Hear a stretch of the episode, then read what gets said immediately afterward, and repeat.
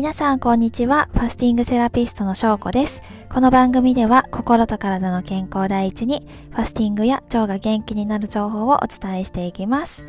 えー、おはようございます。昨日はですね、あの、私の娘の10歳の誕生日でした。えっ、ー、と、昨日はですね、もう娘のリクエストでピザ取って、もうホールのチョコレートケーキ買って、で私はもうがっつりワインも飲んで、なんかもう小麦に砂糖にアルコールに。しかも腹もうなんだろう12分ぐらいまで食べたんじゃないかってぐらいね飲み食いして。なんかもうね腸が悲鳴上げそうなことをしてました。はい。もう腸にとってはねダメダメな食事だったんですけどもなんかもう特別な日は羽目を外して楽しんだ方がいいと思うんですね。なんかさこう子供が美味しそうにピザとかケーキとか食べてる横でお母さんが食べなかったら悲しいじゃないですか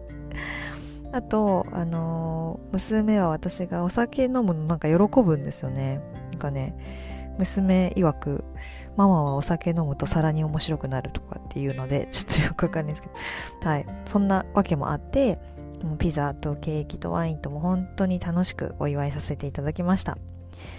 でですね、えっ、ー、と、まあ、定期的にこうファスティングしてたりとか、常日頃は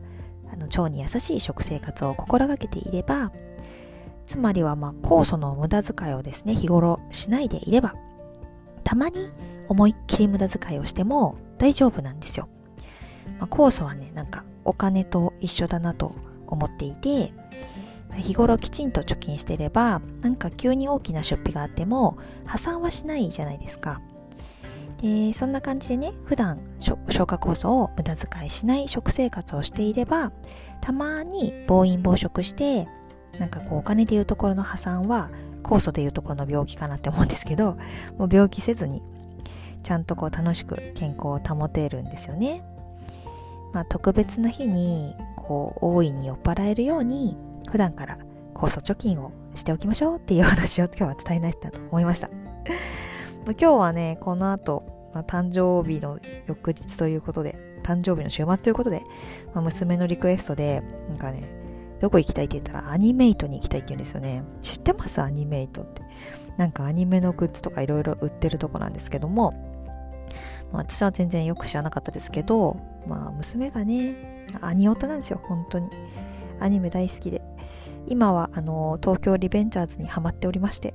もうマイキーに恋をしてますね。私もでも東京リベンジャーズは娘に教えてもらって、で、Amazon プライムでアニメを見たらもうめっちゃハマって、めっちゃ面白いですよね、あれ。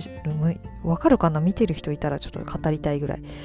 で、結局娘と親子で、あの、二人で実写版の映画も見に行っちゃいましたね。実写版もかっこよかったですよ。はい。ということでね、まあ、アニメイトは私は全然興味ないですけども、なんかグッズを買いたいそうなので、連れ出していきたいと思います。ということで、まあ今日はちょい雑談風になってしまいましたが、改めてファスティングをしていれば特別な日に安心して暴飲暴食できるよっていう話をさせていただきました。今日も最後まで聞いていただいてありがとうございます。なんかちょっと短いんですけど、はい、ちょっと、あの、まあ、お休みなんで こんなもんで終わりたいと思います。また次回も聞いてもらえたら嬉しいです。ではでは失礼します。